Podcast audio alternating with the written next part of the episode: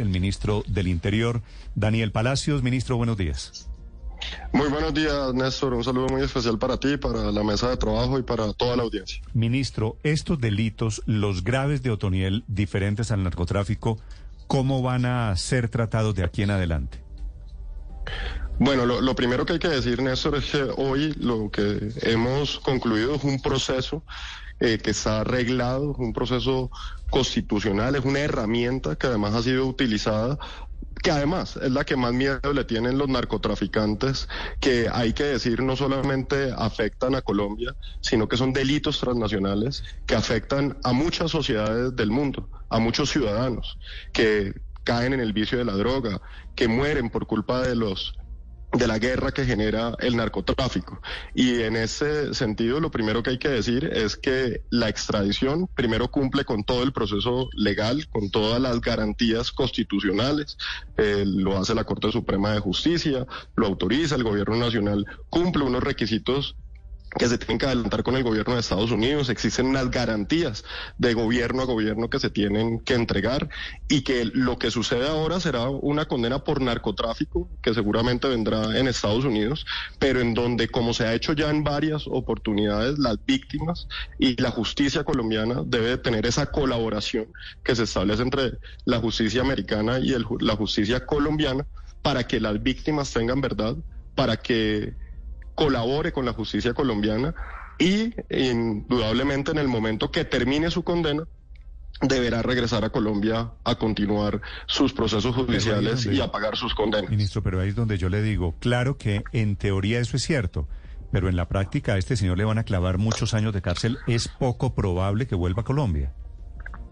Es, es, una, es una posibilidad, digamos, en el sentido del, del, del, término de su condena, que se demore mucho el regreso a Colombia, pero también lo hemos visto en otros casos, Néstor, en donde han pagado las condenas, han vuelto a Colombia y están con procesos en Colombia. Le puedo poner el ejemplo de Jorge 40, de algunos de otros que han sido condenados, han estado en Estados Unidos, han pagado su condena, luego han vuelto a Colombia y continúan con sus procesos judiciales en territorio colombiano. Y eso, eh, nuevamente lo, lo reitero, también como ha pasado con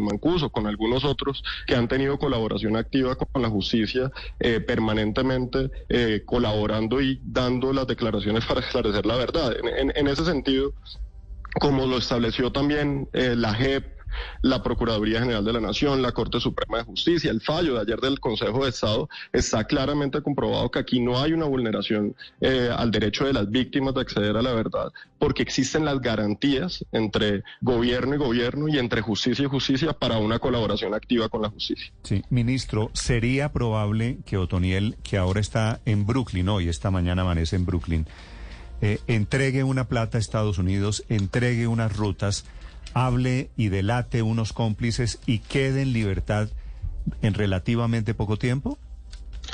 Eso es bastante improbable, Néstor, lo que, lo que hemos visto con estos grandes capos, y hay que decir que esta persona hoy es el capo del narcotráfico más importante desde Pablo Escobar, más peligroso, más sanguinario que ha tenido Colombia y el mundo. Y por eso estoy eh, con mucha seguridad que la condena que tendrá será una condena ejemplar, que obviamente debe venir una colaboración con la justicia, como siempre sucede en estos casos, en donde no solamente debe suceder con la justicia de los Estados Unidos, sino con la justicia colombiana, pero eh, dudo mucho que la condena sea nada menos que lo que estamos esperando en Colombia, lo que estamos esperando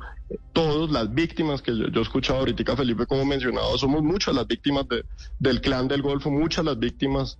de Otoniel, porque ese ha sido un señor que ha sembrado miedo en Colombia, los muertos del clan del Golfo, las víctimas del narcotráfico del clan del Golfo, del abuso de menores de edad, del asesinato de líderes sociales, familias de policías, de soldados, y en ese sentido, aquí lo que queda claro es que ese señor, el gobierno de Estados Unidos lo ha pedido en extradición y que los delitos por los que fue extraditado pueden tener unas condenas bastante significativas que obviamente pues no podrían ser ni cadena perpetua ni pena de muerte, siendo que Colombia no las tiene. Ministro, ¿qué garantías hay de que con la extradición de Otoniel no se va a truncar la posibilidad de que él le cuente la verdad a las miles de víctimas que han dejado sus delitos en Colombia? Como, lo he dicho Ricardo, y nuevamente es algo que la JEP eh, valoró, que valoró la Corte Suprema de Justicia, que lo dio en sus conceptos la Procuraduría General de la Nación, la Defensoría del Pueblo, la Fiscalía General de la Nación, en donde la extradición no limita la colaboración con la justicia, y nuevamente lo reitero, lo hemos visto en diferentes eh, ocasiones de que si hay esa colaboración, si hay esa disposición de hablar, como lo hemos visto en algunos casos, y ustedes recordarán, por ejemplo, Jorge 40 nunca habló allá, nunca ha hablado en Colombia, pero hay otros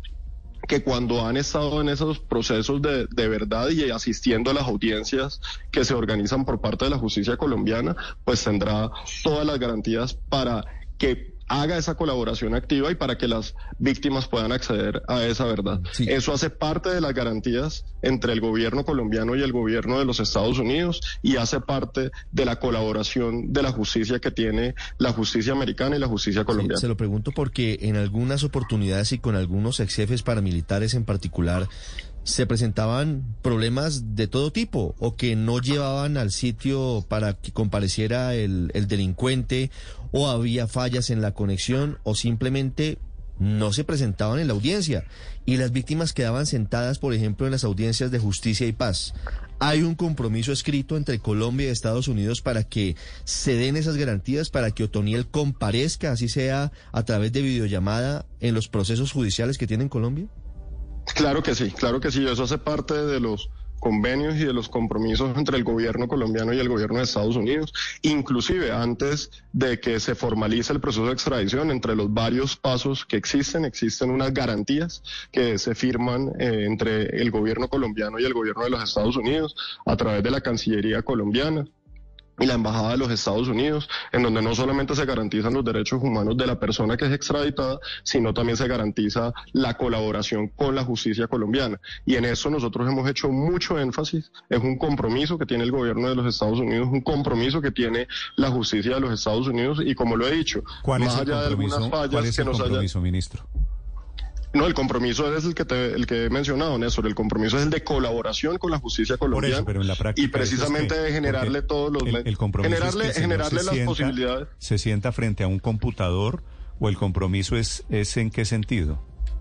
El compromiso es que se sienta frente a un computador claramente a participar en las audiencias, como hoy lo, lo vemos inclusive en territorio colombiano, como muchos de los eh, reclusos lo hacen. Eh, inclusive usted sabe, Néstor, que hoy la virtualidad es tal vez una de las herramientas eh, de conectividad más grande que hay. De hecho, la justicia colombiana lo puede hacer inclusive con personas que están en el territorio colombiano en donde hacen las audiencias de manera virtual. Entonces, en ese sentido, aquí lo que hay es una garantía para las víctimas, pero también un mensaje que es muy contundente al narcotráfico y a los delincuentes. Es que aquí nadie está por encima de la ley y que cuando se cometen esos delitos se van a eh, capturar, se van a condenar y que la extradición ha sido una herramienta fundamental en la lucha contra el narcotráfico. Yo creo que eso es algo que históricamente